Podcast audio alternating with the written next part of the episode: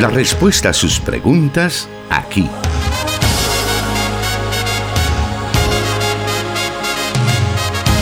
En Solución Bíblica. Comenzamos. Gracias por estar ya en nuestra sintonía en este día viernes.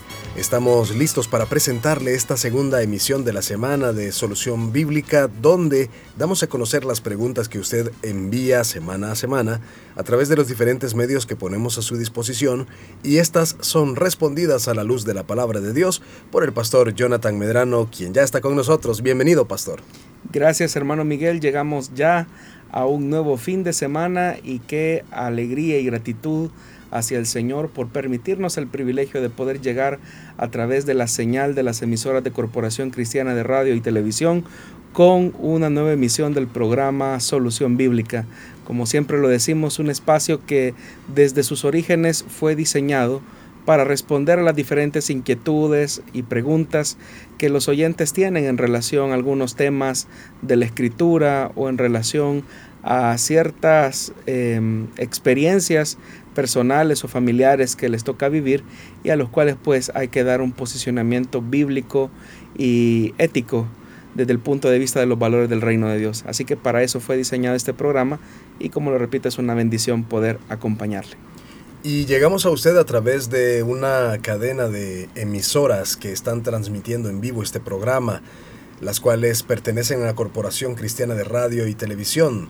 100.5 FM Restauración para todo El Salvador, 540 AM La Estación de la Palabra, 1450 AM Restauración San Miguel y desde donde se transmite esta emisión, Plenitud Radio 98.1 FM para Santa Ana, Aguachapán y Sonsonate.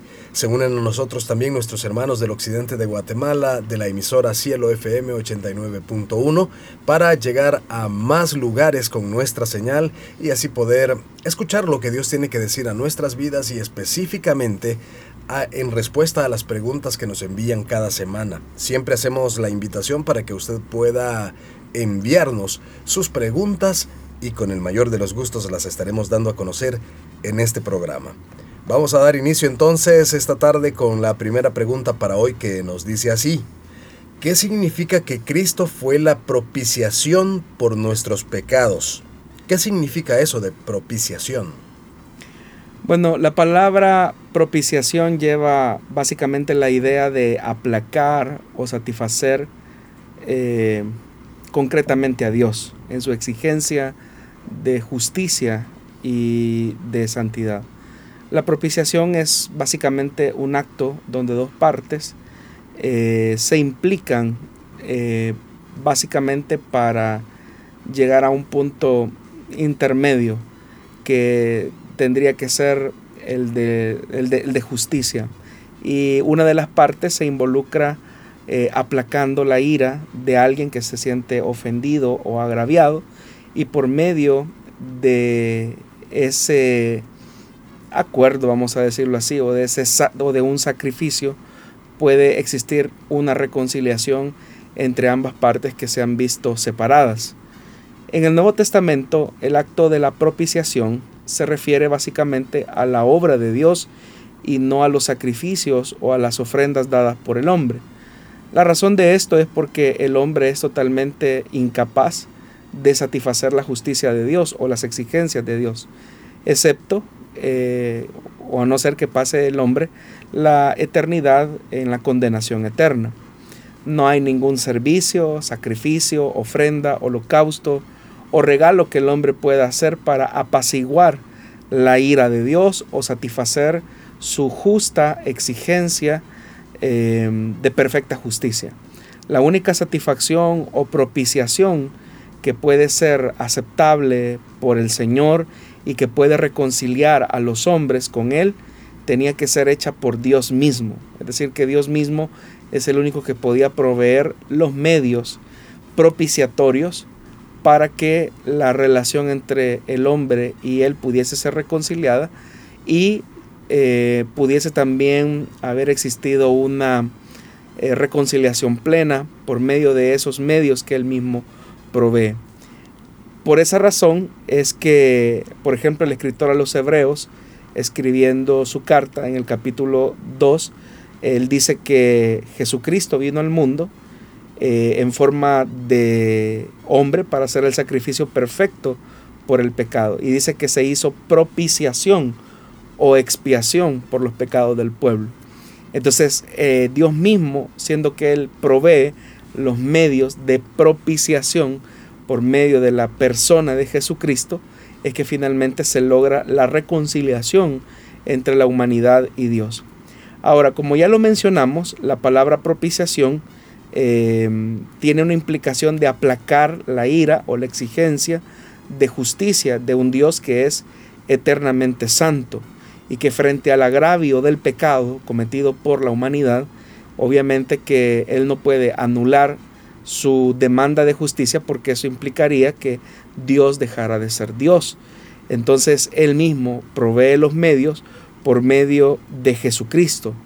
Tan es así la idea que, por ejemplo, cuando Pablo escribe su carta a los romanos en el capítulo 3, versículos 24 y 25, los creyentes, eh, dice Pablo, en Cristo Jesús hemos sido justificados gratuitamente por su gracia, gracia que soberanamente se hizo posible mediante la redención eh, que es en Cristo Jesús, a quien Dios, dice el apóstol Pablo, puso como propiciación por medio de la fe en su sangre. Y de esa forma él pudo manifestar, dice Pablo, su justicia y a causa pues, de haber pasado por alto en su paciencia los pecados pasados. Y acá es donde el punto de la propiciación tiene un, elemento clave en el argumento paulino.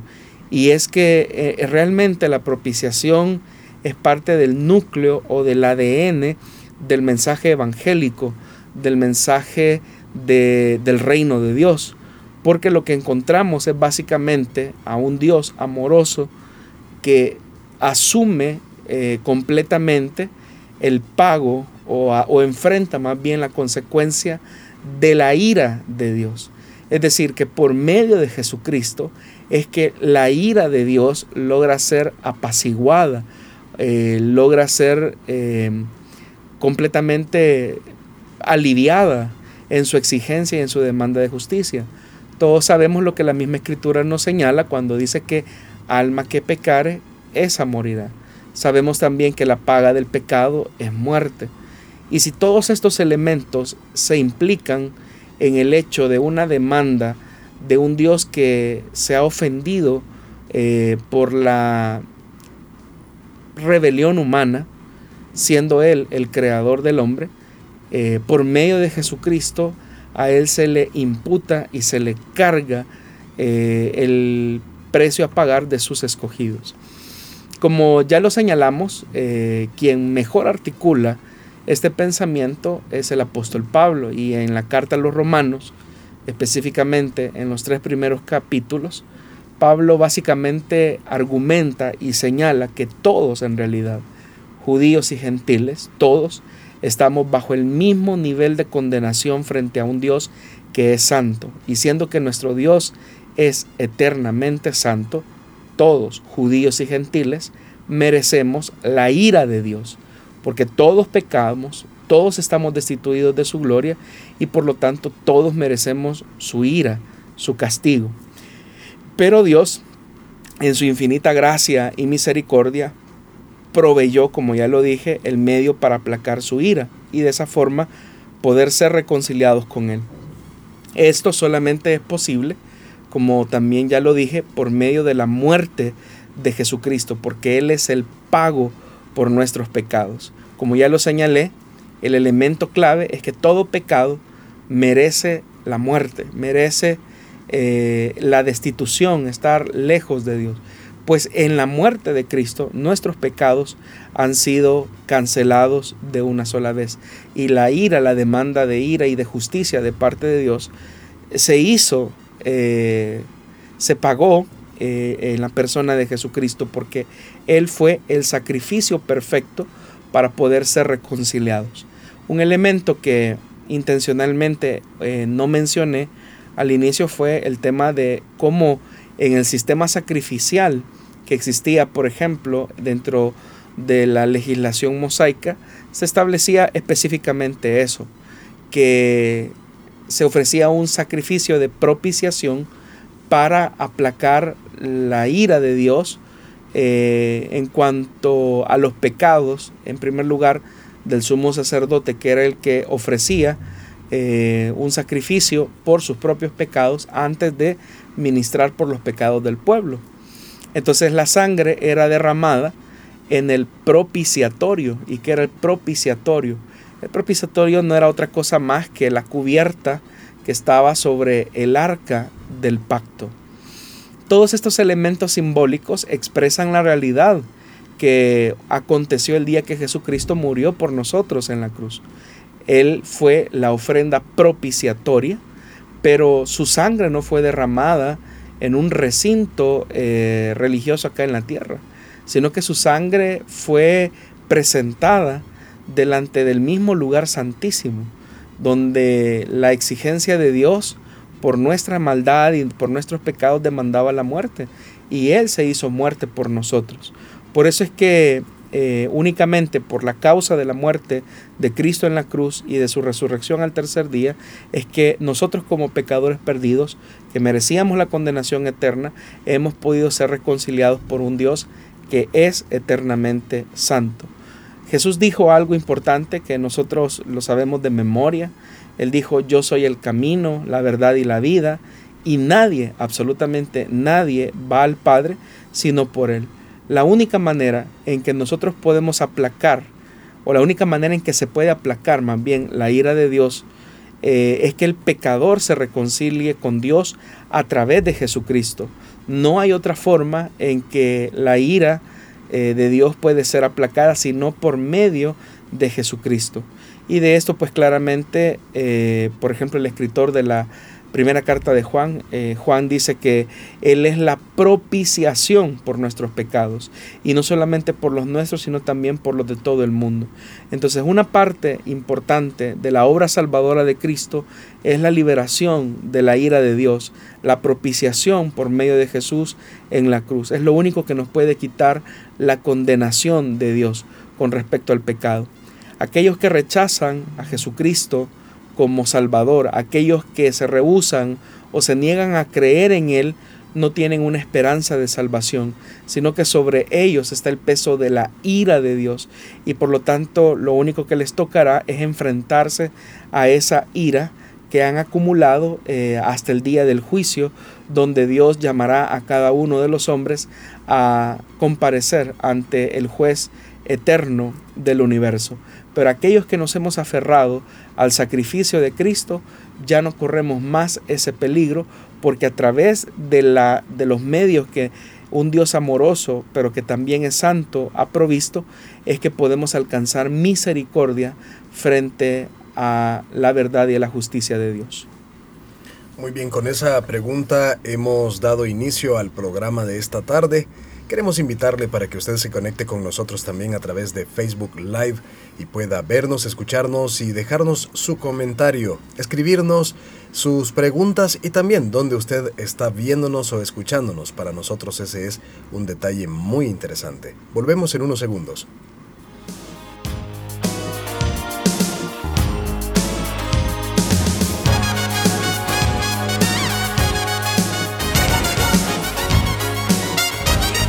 Escríbenos tus preguntas al número de WhatsApp de Plenitud Radio 503 7848 5605 y número de WhatsApp de Restauración 503 78 56 94 96.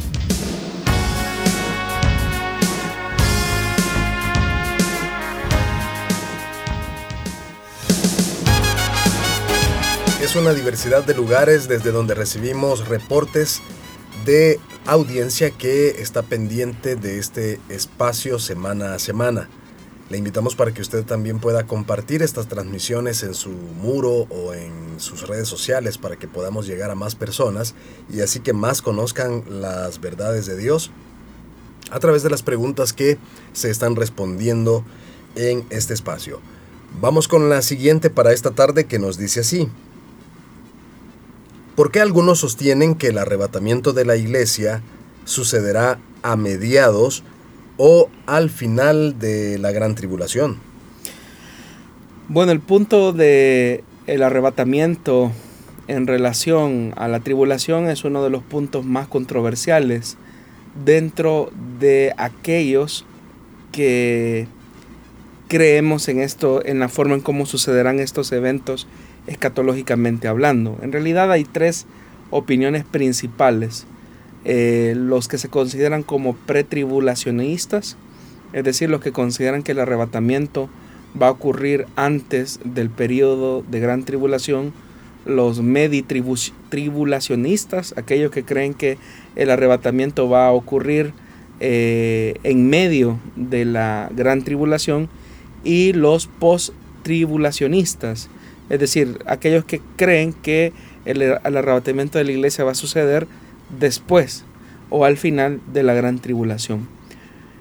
Eh, en realidad, entre uno y otros, lo que define eh, básicamente es cómo comprenden el arrebatamiento y la segunda venida de Cristo.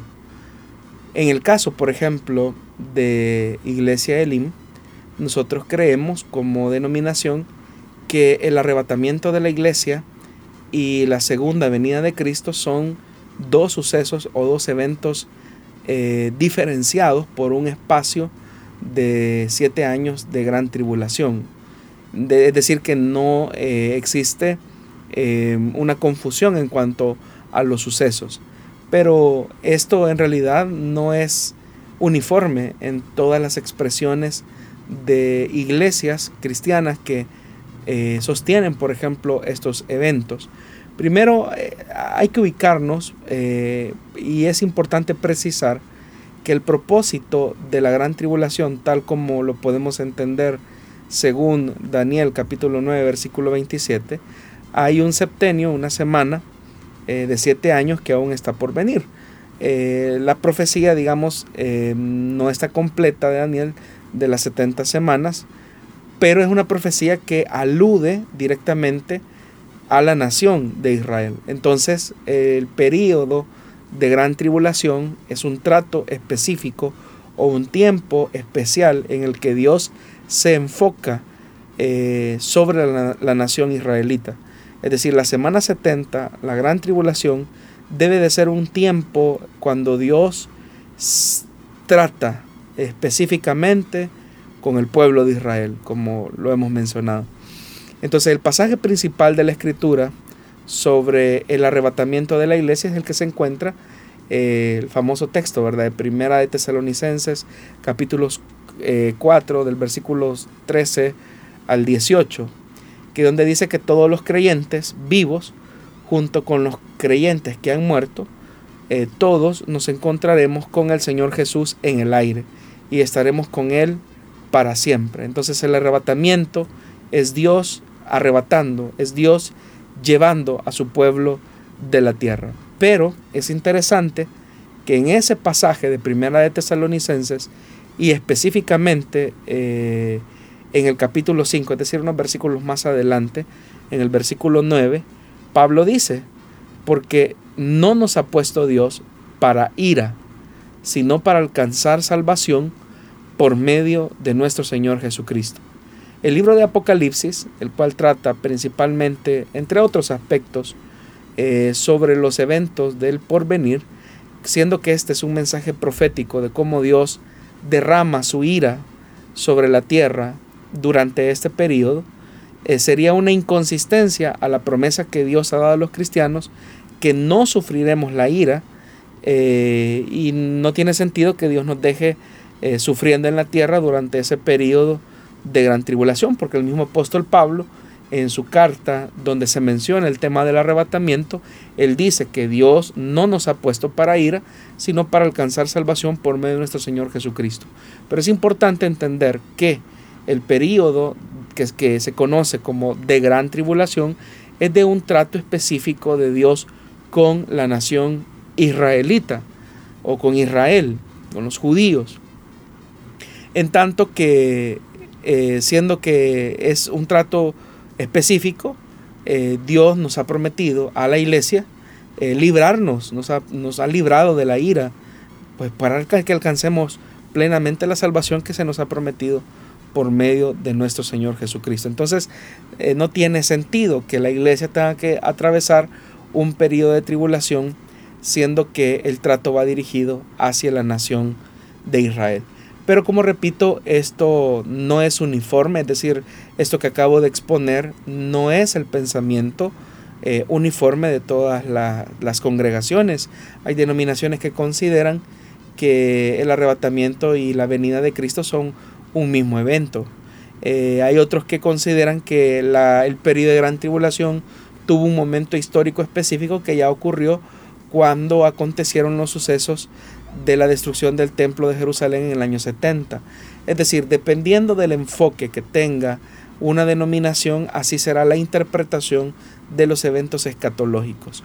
Sin embargo, lo que nadie niega, y eso sí es uniforme en todas las expresiones del cristianismo, es que el Señor viene eh, a recoger a su pueblo y tendrá un trato específico con todos aquellos que se han revelado continuamente a su soberana voluntad.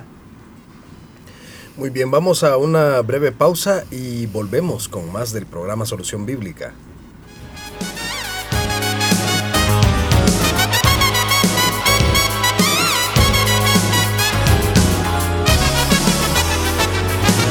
...100.5 FM Restauración...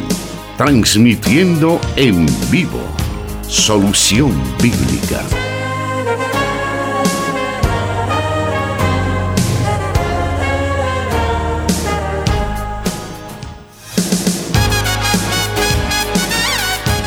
Los mensajes que usted puede enviarnos, también puede consultarnos por diferentes situaciones familiares, personales, si usted desea saber qué es lo que la Biblia dice respecto a cada una de ellas. Y ese es el caso de la siguiente pregunta que vamos a dar a conocer. Nos dice así, tengo 14 años de casada y tengo un niño de 10 años. Mi esposo no es el padre de mi hijo, sin embargo, él le dio su apellido y lo ha criado como su hijo. Él me conoció en mi embarazo. Mi hijo ha notado muchas diferencias físicas con él y en una ocasión me preguntó si en verdad era hijo de su padre. ¿Deberíamos decirle la verdad a nuestro hijo o debemos esperar a que crezca? Saludos desde San Salvador. Bueno, no conocemos todos los elementos, ¿verdad? Que eh, por, o las condiciones en las cuales esta hermana eh, quedó embarazada y cómo se unió con su esposo. Lo que sí es un hecho real y la hermana lo coloca es que este hermano, este padre de familia, asumió la responsabilidad de alguien que evadió completamente el deber y el privilegio de, de ser padre.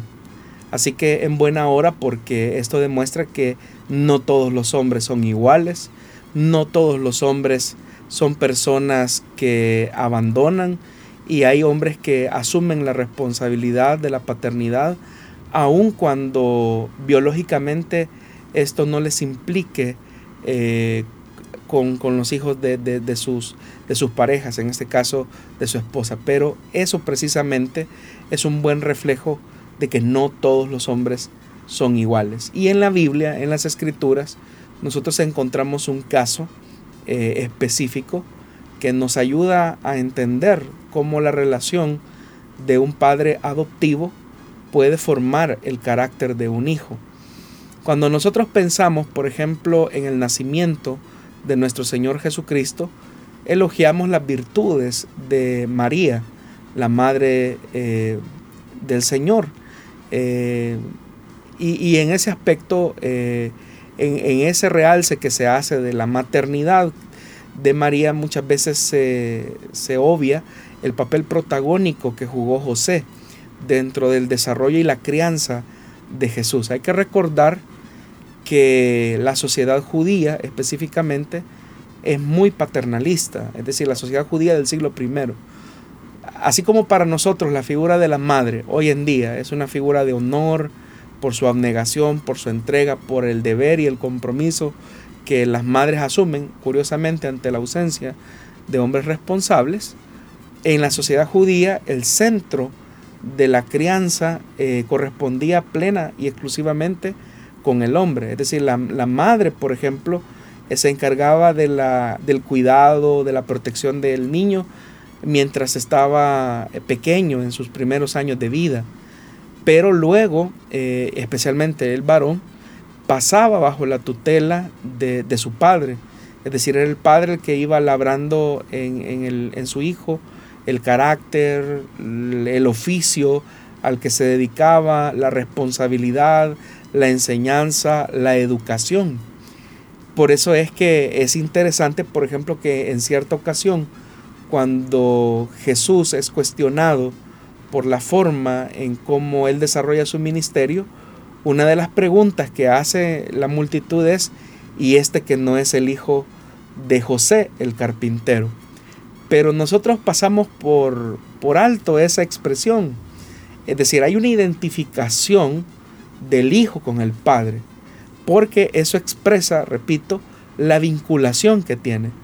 Entonces, José, como todos lo sabemos, como padre adoptivo del Señor Jesús, él asumió la responsabilidad, pero lo que nosotros notamos es que Jesús eh, va asumiendo su conciencia eh, de la realidad de los hechos, en la medida en que va creciendo.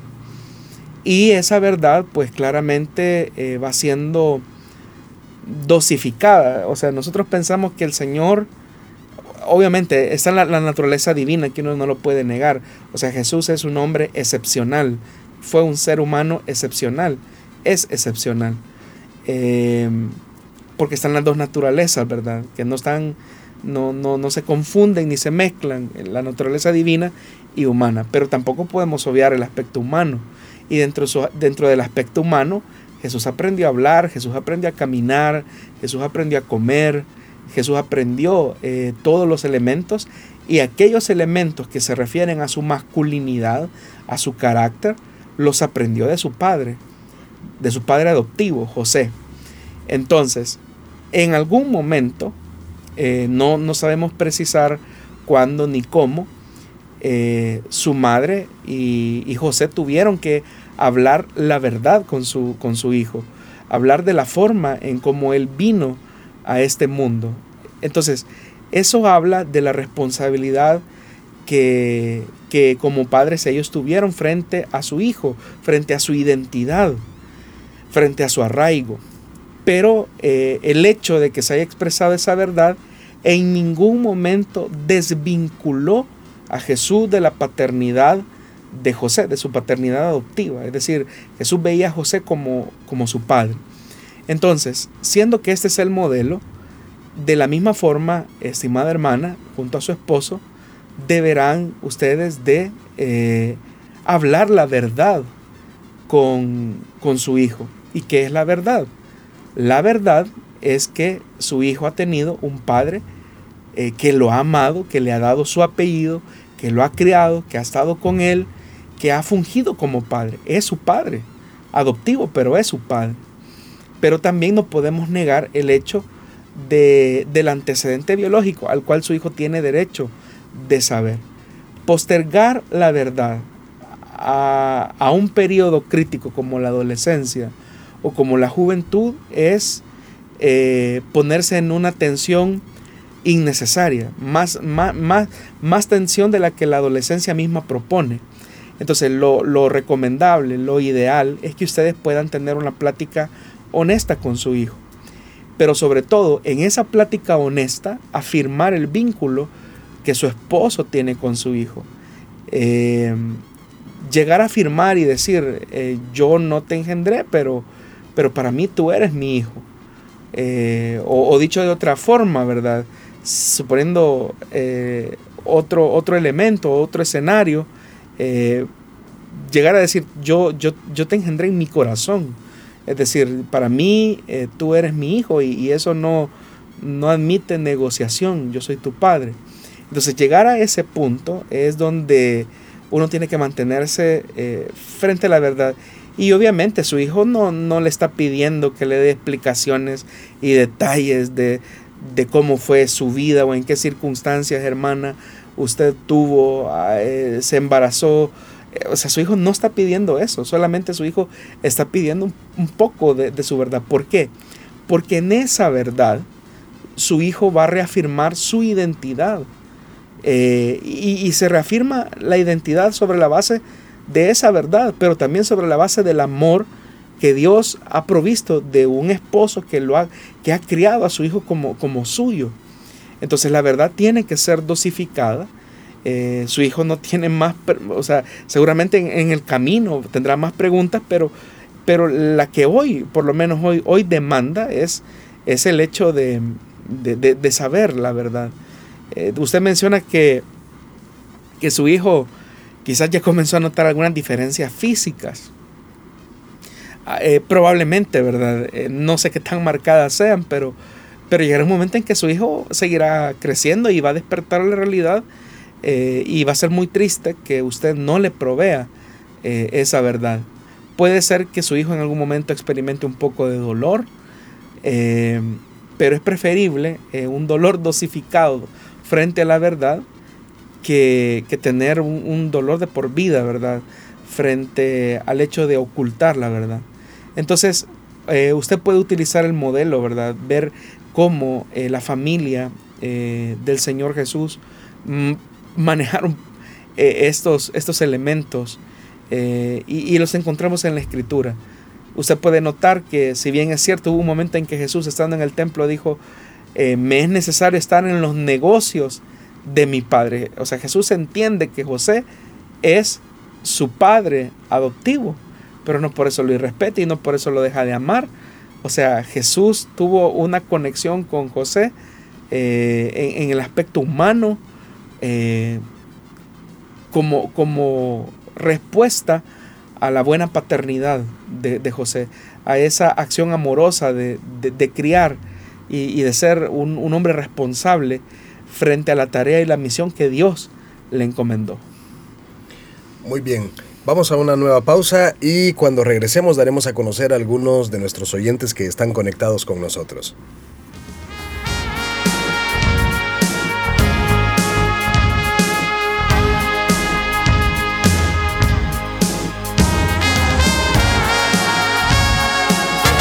Solución Bíblica.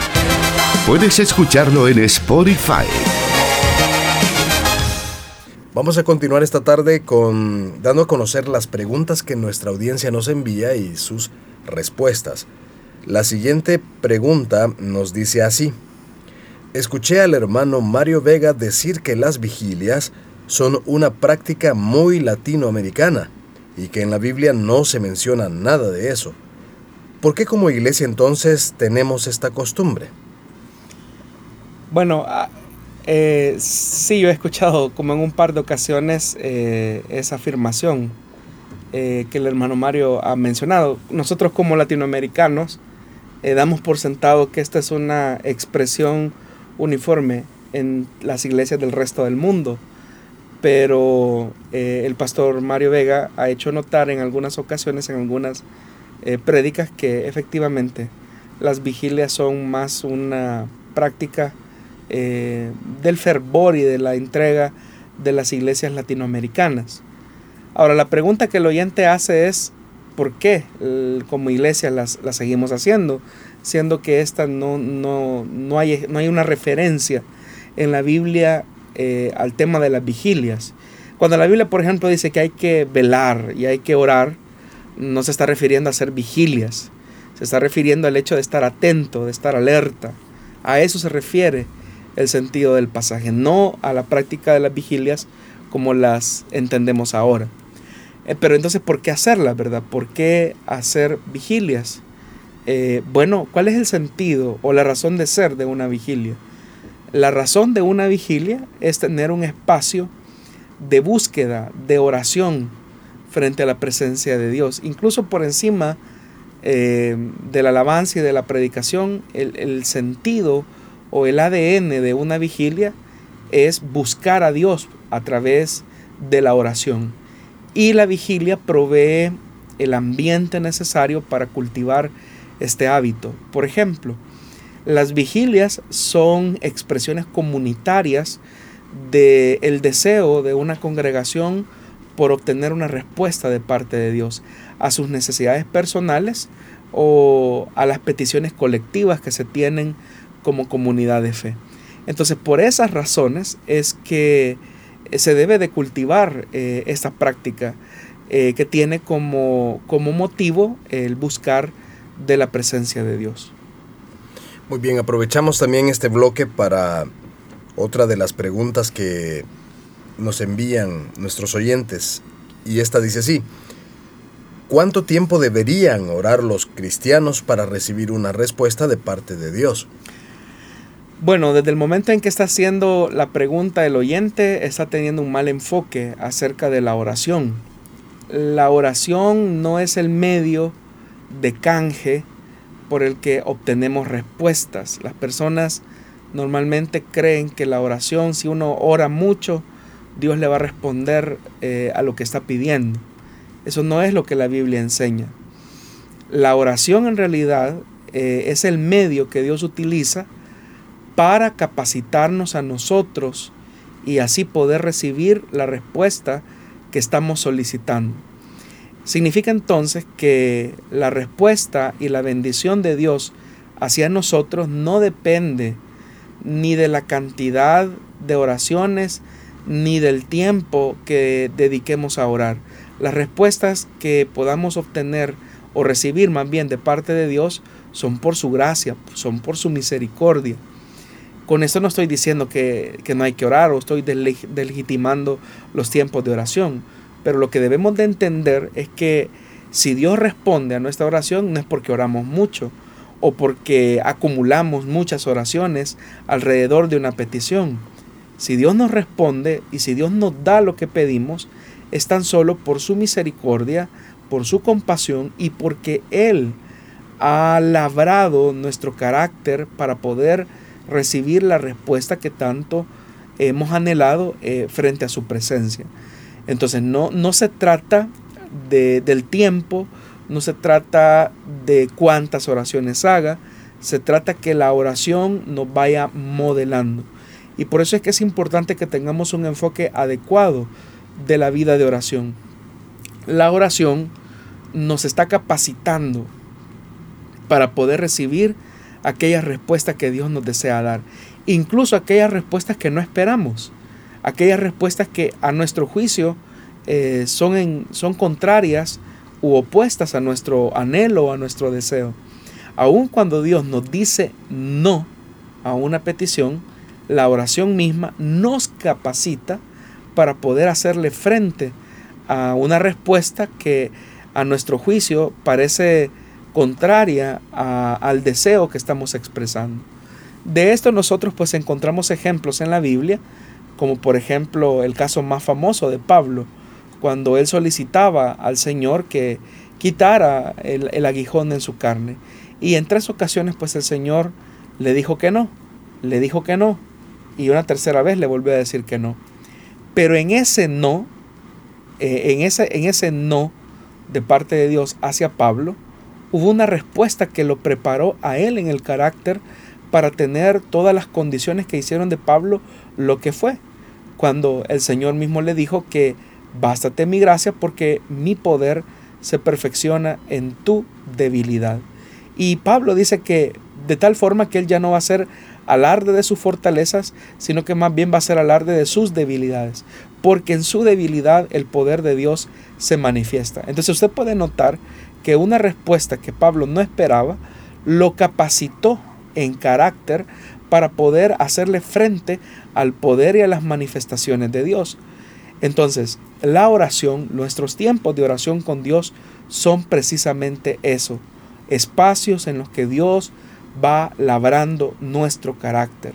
La oración no debe de ser vista como la forma de canje en la que vamos a obtener algo de parte de Dios o le vamos a torcer el brazo, sino que la oración debe de ser ese espacio que nos capacita para recibir la buena, perfecta y agradable voluntad de Dios.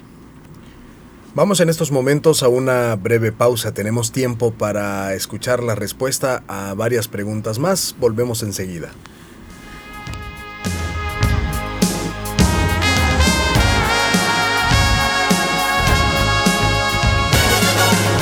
Búsquenos en Facebook como Solución Bíblica.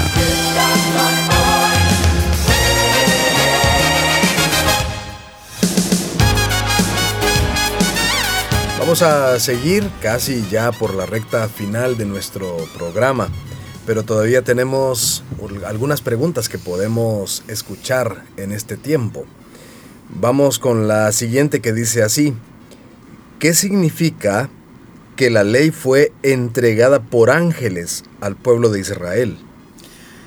Bueno, las menciones que uno encuentra acerca de esa verdad eh, se encuentran, por ejemplo, en el testimonio que Esteban dio frente a las autoridades religiosas que después lo sentenciaron a una pena de lapidación, ¿verdad? Y él hablaba acerca de los privilegios que tenía Israel frente a otras naciones, pues el Señor entregó su ley por medio de ángeles, también el apóstol Pablo en su carta a los Gálatas señala esos elementos eh, o esos privilegios. El escritor a los hebreos también lo menciona, pero no hay un, detalle de cómo fue esa entrega de la ley mosaica, de la ley de Dios a, Moisés, ¿verdad? Y que después se acuña como ley mosaica. Uno puede intuir de qué forma los ángeles eh, entregaron la ley a, Moisés y posteriormente a la nación israelita.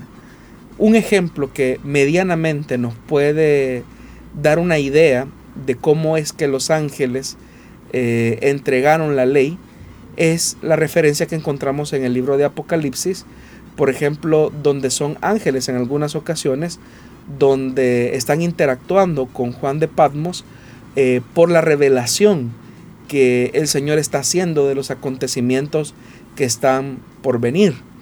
Entonces eh, hay una interacción, hay un, hay un diálogo, hay una revelación de parte de Dios eh, en el libro de Apocalipsis y, uno ve eh, cómo los ángeles están sirviendo a, en este caso a Juan de Patmos. Entonces uno puede intuir que de la misma forma seguramente los ángeles lo hicieron con Moisés. Eh, durante un periodo que fue bastante largo eh, y donde la ley fue, fue entregada. Muy bien, vámonos en este bloque también a aprovechar para la siguiente pregunta. Esta dice así, ¿es posible tener una sociedad con incrédulos? Estoy en una encrucijada en estos momentos con mi pequeño negocio. Saludos desde Iowa, Estados Unidos.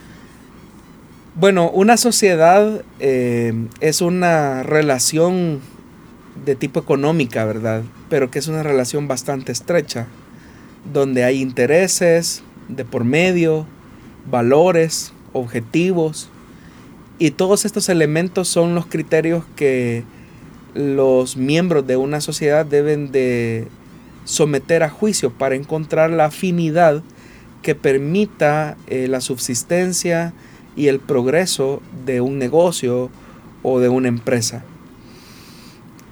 Ahora, en el caso de los cristianos, eh, se nos invita a tener mucho cuidado con las relaciones que son muy estrechas.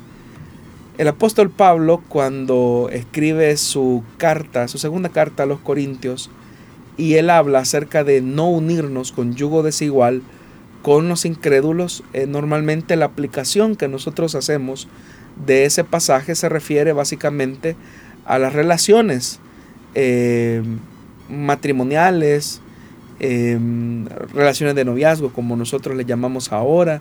Es decir, el enfoque al que le hacemos alusión a ese pasaje es en ese sentido. Pero si uno es honesto, hay otras relaciones humanas que son también relaciones muy estrechas donde uno tiene que poner en juego los objetivos, valores, criterios eh, que se esperan obtener de dicha relación. Y una sociedad económica es una relación estrecha, es una relación de confianza. Entonces, la pregunta sería, con esta persona a la que yo voy a unir un esfuerzo eh, económico, financiero, eh, con el objetivo de construir eh, a largo plazo un negocio, una empresa, tiene mis valores. Porque en el tema de los valores se define mucho la toma de esta decisión, estimado hermano.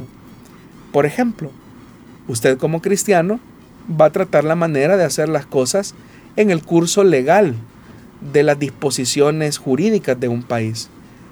Porque su conciencia como cristiano le indica que esto debe de ser así.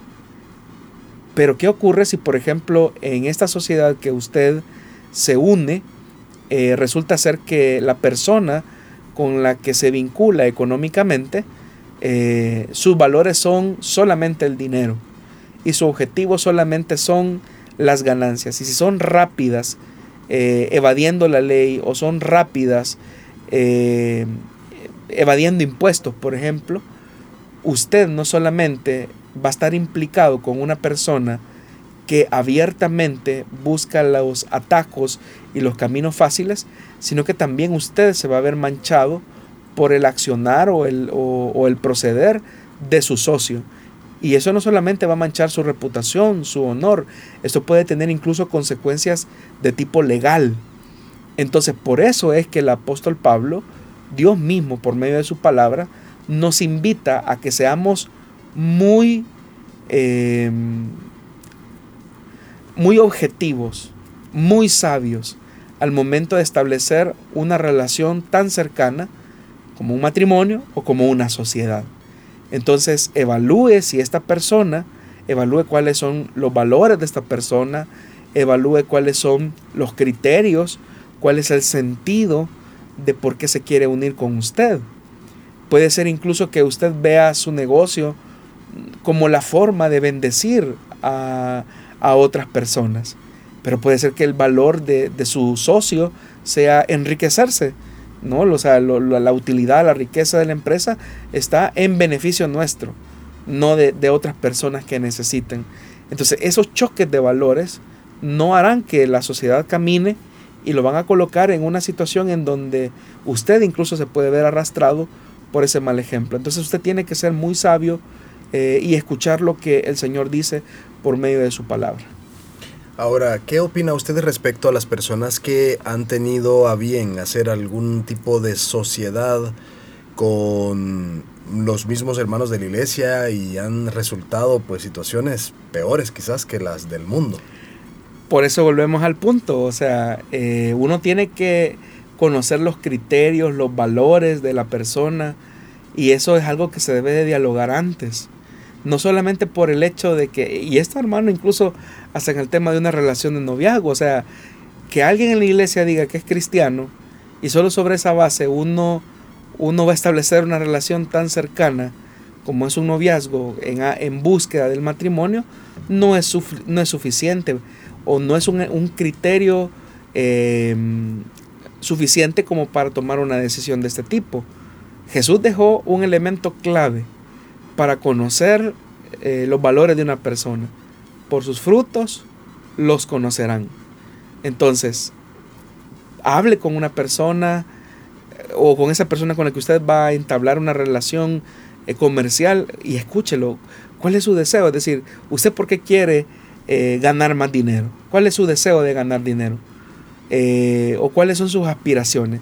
Y yo no dudo, hermano, que han habido tantos malos testimonios de personas, por ejemplo, que valiéndose de la fe de una persona se aprovecha de su buena voluntad. Eh, desde cosas muy sencillas, ¿verdad? Como un préstamo eh, económico hasta elementos de negocio, lamentablemente han dejado factura y han, y han fracturado las, las relaciones entre creyentes. Y ahí es donde es importante que escuchemos el consejo de la palabra, que nos invita a, observar la conducta de una persona y saber si es conveniente o no una relación comercial con, con esta persona. Cuando ya ha pasado la situación y esto ha dejado eh, hasta cierto punto una enemistad. Sabemos que eso no es de cristianos, quedar como enemigos, el no dirigirse la palabra o quedarse con resentimientos.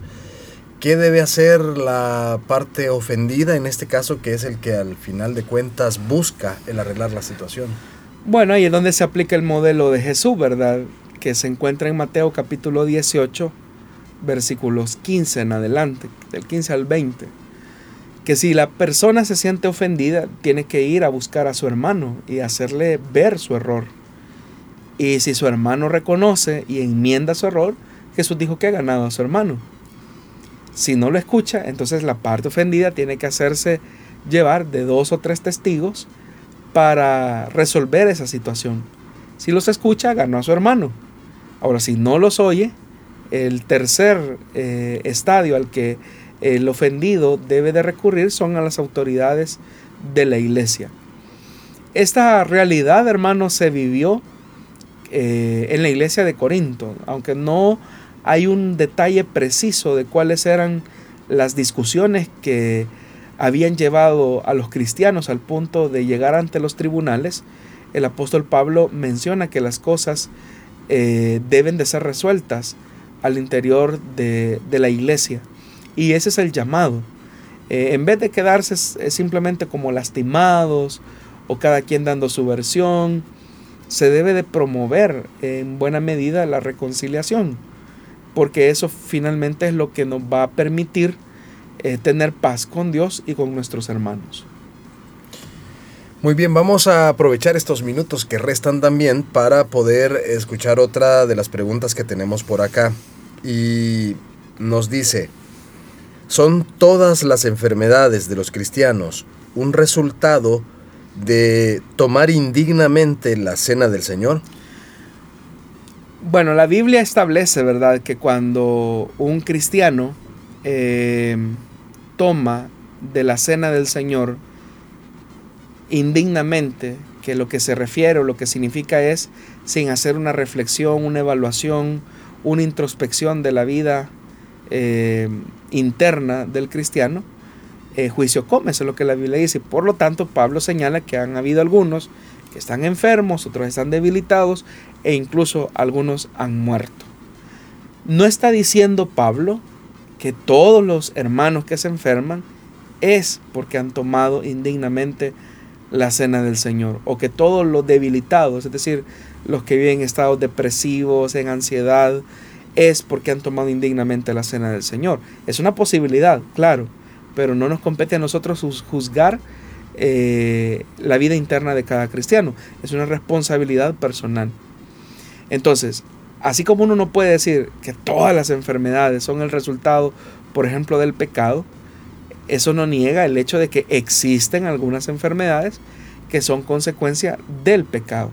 Entonces pudiera ser, también pudiera ser, que alguien esté enfermo porque eh, tomó la cena del Señor indignamente.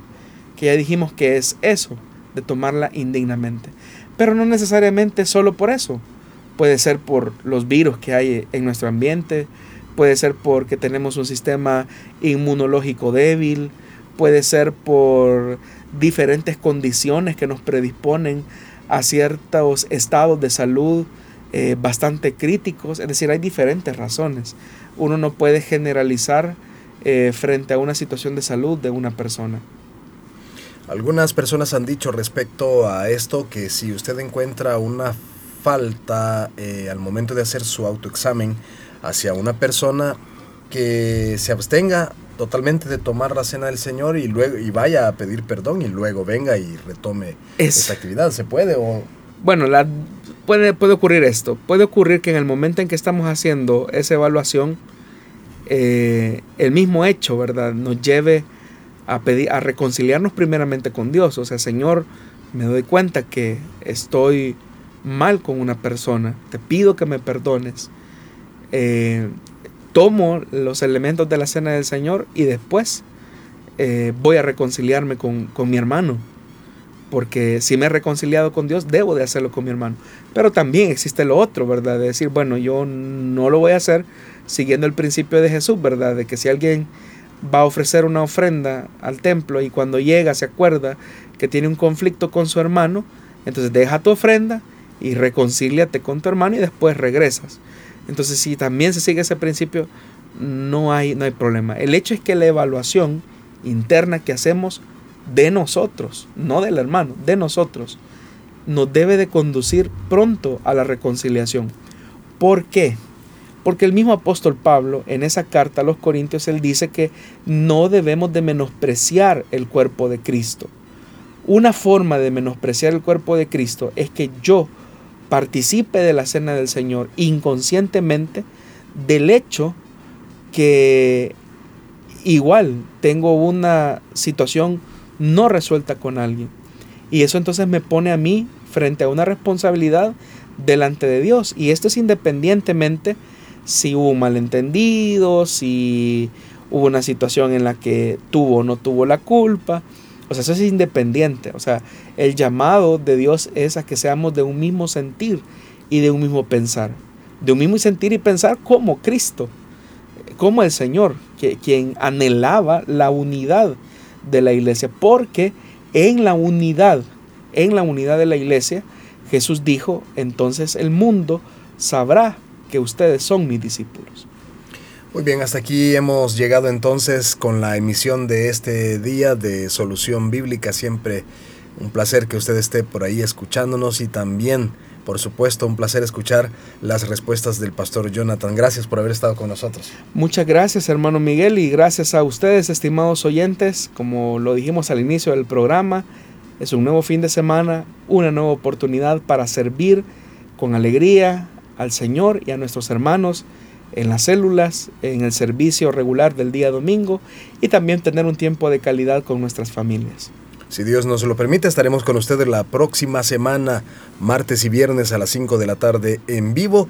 Y también puede visitarnos en nuestras redes sociales como Plenitud Radio, Misión Cristiana Elim en Santa Ana y también Solución Bíblica para que pueda escuchar más programas como este y así obtener sus respuestas. Dios le bendiga.